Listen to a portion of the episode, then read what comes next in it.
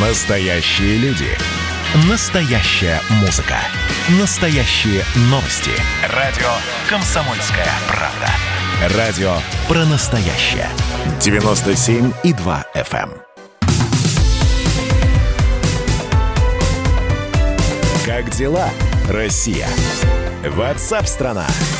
Больше трети школьников пожаловались на депрессию из-за дистанционки – у 80% школьников появились неблагополучные психические реакции на фоне самоизоляции. У каждого второго начались проблемы со сном. Авторы исследования предполагают, у 37 с небольшим процента школьников обсессивно-фобическое состояние. Примерно четверть учеников сталкивается с синдромом головных болей. Полученные данные, пишут авторы исследования, говорят о необходимости массовой психологической поддержки детей и подростков. Вот так вот. У нас на прямой связи член правления Российского детского фонда, педагог Татьяна Шишова. Татьяна Львовна, здравствуйте. Здравствуйте. Хочется начать с вами разговор с фразы «Вот я помню в наше время». А потом понимаю, что и в наше время, в общем-то, тоже были такие же а, и, и головные боли, и был, было неудобство и расстройство, когда, например, приходилось учиться э, не в первую, а во вторую смену, нарушался график и так далее и тому подобное. Но вроде как выдержали. А, вот вы доверяете этому исследованию? И действительно все ли так, вот как пишут авторы? Там, посмотрите, треть школьников в депрессии, оказывается, находится. Ну, вы знаете, тут весь вопрос в том, насколько это репрезентативная выборка, а, сколько человек было опрошено, ну и какие методики и так далее. Ну, это специальные вопросы. Но, в принципе, то, что дистанционка на очень многих детей и на их родителей повлияла отрицательно, это факт, потому что многие родители а, недовольны этим и дети тоже с большим трудом э, переносили и дистанционку, и главное вот эту самоизоляцию, когда э, шло такое массивное через СМИ запугивание людей. Люди mm-hmm. находились в состоянии шока, паники, не знали, что будет дальше. Э, я думаю, что это в купе с дистанционкой, конечно, повлияло на состояние детей, подростков. А, слушайте, но ведь э, все в первый раз бывает трудно и сложно. Сейчас э, уже никто не говорит о дистанционном обучении, но оно может повториться, если вдруг класс, а то и вся школа будет отправлена на карантин. И уже принят закон, который э, вот это обучение каким-то образом регламентирует. Может быть, это просто первые трудности, с которыми столкнулись, а дальше будет легче? Ну, эта логика все-таки не совсем правильная. Мало ли, какие бывают обстоятельства, э, и не обязательно дальше легче, да? Вот. Э, но что касается карантина, карантин, ну вот о чем мы сейчас говорим, угу. да, когда может отправиться школа или класс, это две недели. У нас эта самоизоляция, так называемая, длилась, э, ну, порядка двух месяцев. И ну, слава богу, что она прекратилась, но она могла длиться и дальше. А поэтому это разные вещи. Две недели – это все, ну, так сказать, ничего особенного. А так бывает, разные болезни возникают, и, да, бывают карантины. Никто из-за этого не делает большой проблемы.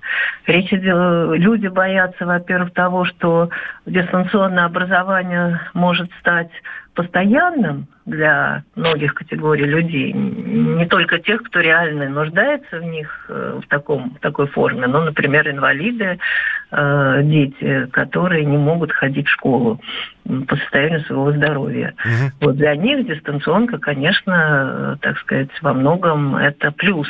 Но большинство людей э, не готово вот, переводить детей на дистанционную форму образования на длительный период времени или даже вообще так сказать, как основную форму обучения.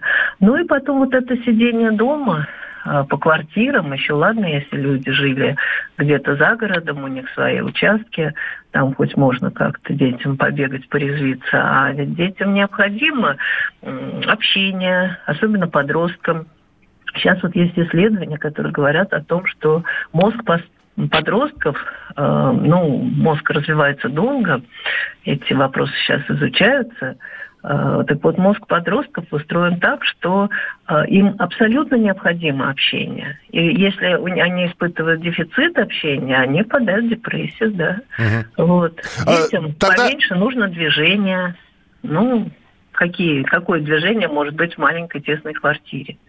Тогда еще один вопрос, Татьяна Львовна. Как насчет того, что э, какой вывод делают авторы этого исследования?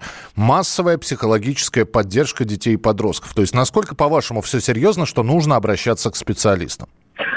Ну, это, я думаю, они преувеличивают. Э, вот, опять же, вопрос, ну, что значит массовая э, поддержка? Значит, надо выделить деньги, да, там, в каждую э, школу, чуть ли не в каждый класс посадить по психологу, платить ему зарплату. Вот. В чем будет заключаться эта поддержка? Тоже большой вопрос. Что будут внушать детям и их родителям? Это во многом зависит от взглядов, того человека, который этим занимается. Вот. Поэтому я не думаю, что так уж прямо все катастрофично ну, выглядит, что вот без массовой помощи каждому там, каждой семье представить психолога, люди не оправятся от того, что произошло. Вот уже летом как-то мы видим, что э, многие люди э, преодолели свои страхи, начали потихоньку выходить, общаться. Это правда. куда-то. А, а некоторые... Всяких психологов, да. А некоторые начали мириться с этим, ну, как с неизбежностью суровой. Спасибо большое. Посмотрим на реакцию Минобра на это исследование. Татьяна Шишова, член правления Российского детского фонда, педагог, была с нами на прямой связи. На самом деле процент жалующихся школьников больше. Когда школьник желал учиться? Просто не все школьники знают слово депрессия. Да, да, просто я не знаю, насколько это серьезно серьезно, вот я еще раз, я сакцентировал внимание именно на том, что нужна какая-то психологическая реабилитация. Так ли все серьезно? Ну, теперь мы знаем об этом исследовании. Вы, кстати, про своих детей можете написать потому что была сначала пандемия, и дети сидели, учились дистанционно, потом были каникулы, сейчас начало нового учебного года. Все ли безболезненно прошло? Неважно, какой у вас ученик, какого класса, первого или десятого. Если есть что написать, напишите. 8 9 6 7 200 ровно 9702. Поднимались Иваны, ни свет, ни заря уходили. Иваны в небеса да в моря, По лучам ослепительной юной звезды на могилах Иванов чернеют кресты Гармош, ака, балалайка Им на запад, а нам на восток. Наливай, наливай-ка Душа, как решето. Душа, как решето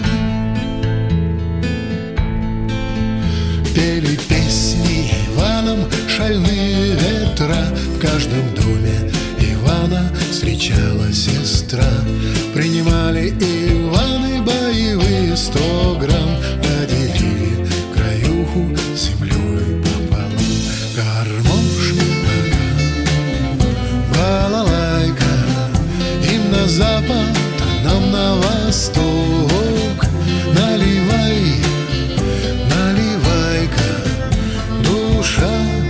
решето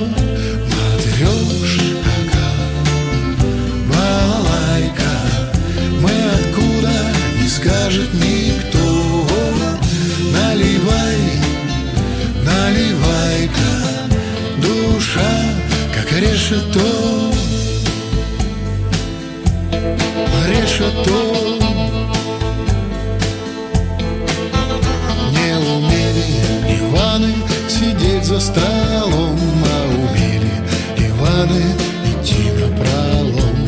В чужедальние страны, в чрево земли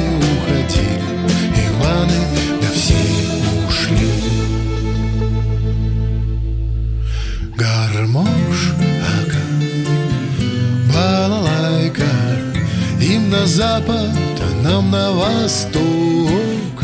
Наливай наливай-ка душа решето Матрешка Балалайка Но может и есть где-то кто.